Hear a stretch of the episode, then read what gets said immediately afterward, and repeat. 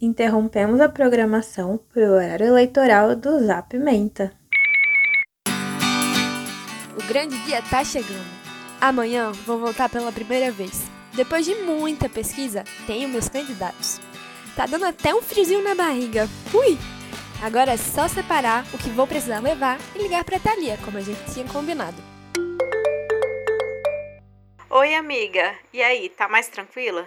Tranquila é uma palavra forte, sabe? Já sei meus candidatos. Mas tá batendo a ansiedade de esquecer alguma coisa para amanhã, sabe? Calma, calma, respira. Durante todo esse período você se preparou para o confirma. E amiga, meu irmão mais velho é mesário. Ele me explicou tudo já. Calma aí, que eu vou chamar ele aqui. Eu que não podia perder a chance de conversar com o irmão de Thalia, né? Aproveitar esses momentos finais para mais dicas sobre a eleição me parecia o certo. Oi, Pan. Que legal que você tá fazendo uma série. Depois me conta como funciona isso, tá bem?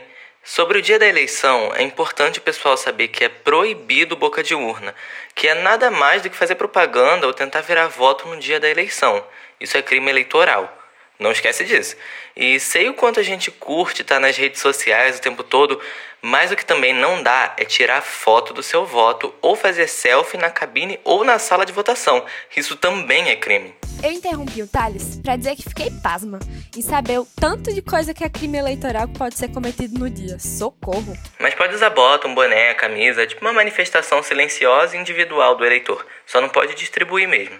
Se bem que do jeito que as coisas estão, acho até perigoso ir com esses adereços. Ah, e leva uma colinha dos candidatos. O pessoal sempre esquece os números na hora. Vejo isso acontecer muito. Acho que é isso.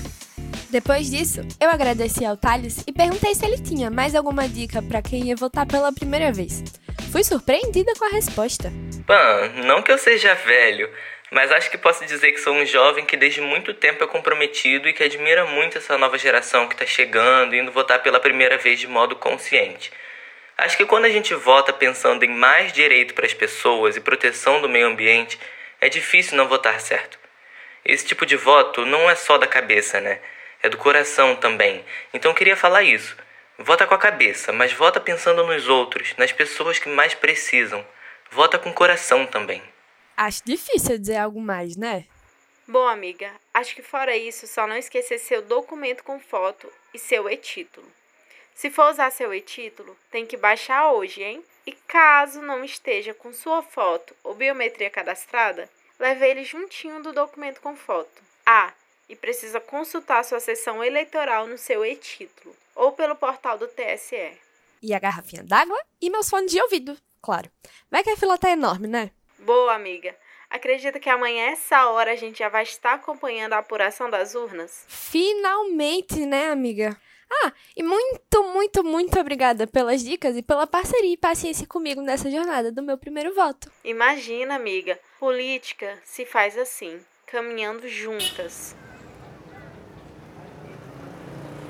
Tô chegando agora na minha sessão eleitoral e passei o caminho pensando no quanto que eu aprendi esses últimos dias. Aprendi que política vai além das eleições, que as eleições vão além de um voto, mas que meu voto conta pra caramba.